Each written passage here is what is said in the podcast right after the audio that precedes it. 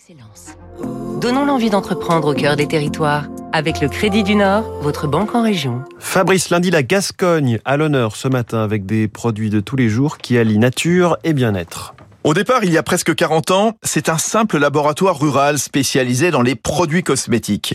Aujourd'hui, Phytogers, devenu biotech spécialisé en chimie végétale, a mis les plantes, les agrumes, les épices au service de la beauté et de la propreté.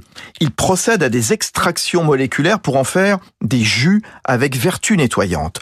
Toutes les plantes labellisées huiles essentielles sont issues de l'agriculture biologique. Phytogers, dans le Gers, comme son nom l'indique, exactement à Gavaret-sur-Aulouste, près de Florence, est enregistré auprès de l'Agence nationale du médicament. Il vend cosmétiques, baumes corporels, savon noir, produits pour le sol, désodorisants et anti-insectes dans les jardineries, réseaux bio et en pharmacie qui distribuait d'ailleurs au 19e des produits nettoyants Jean-Christophe de Salin, son DG. On est, je pense, au début d'une nouvelle histoire. On arrive à des solutions euh, premium en termes de nettoyage, avec bien sûr euh, un gros avantage qui est le bien-être de l'utilisateur.